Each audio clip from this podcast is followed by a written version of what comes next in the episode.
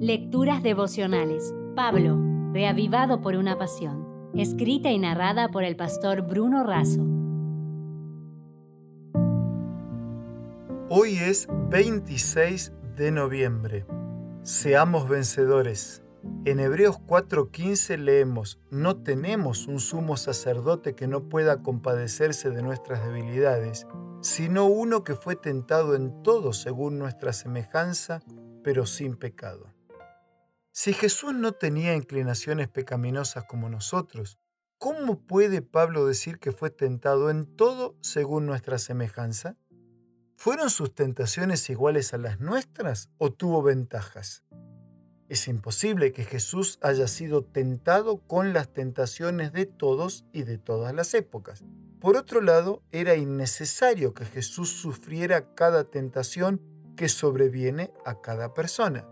Jesús tenía que vencer donde Adán cayó, tal como lo expresa Elena de Huay. En nuestra humanidad, Cristo había de resarcir el fracaso de Adán. Si Jesús no tenía tendencias hacia el mal, ¿cómo es que podría haber sido tentado como nosotros? En tanto el diablo apela a nuestras malas inclinaciones, en Jesús apelaba a sus buenas inclinaciones. Apelando a las cosas nobles, el diablo intentaba desviar a Jesús del plan de Dios. Analicemos brevemente las tres tentaciones de Jesús. La esencia de la primera fue la independencia, en la segunda la superdependencia y en la tercera la adoración. Por ejemplo, cuando negamos a Dios para ganar nuestra subsistencia, estamos cediendo a la tentación de un andar independiente. Cuando esperamos recibir las bendiciones de Dios sin hacer nuestra parte, cedemos a la tentación de un caminar hiperdependiente.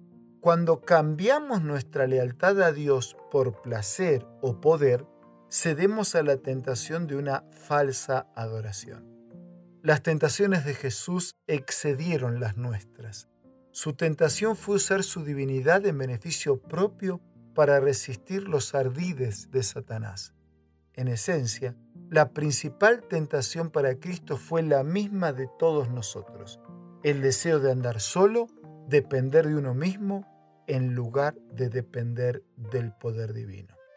Por todo esto Él puede y quiere simpatizar, sufrir y padecer junto con nosotros, porque sufrió nuestras debilidades en su propia naturaleza humana, pero sin pecar.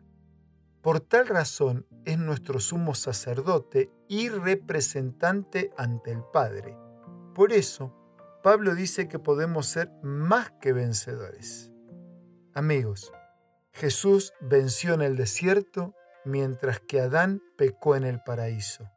No se vence con lo que me parece, sino con un escrito está. Por eso bien escribió Elena de Huay, cada hombre puede vencer como Cristo venció. Junto con mi abrazo, te dejo una invitación. Seamos vencedores. Si desea obtener más materiales como este, ingrese a editorialaces.com.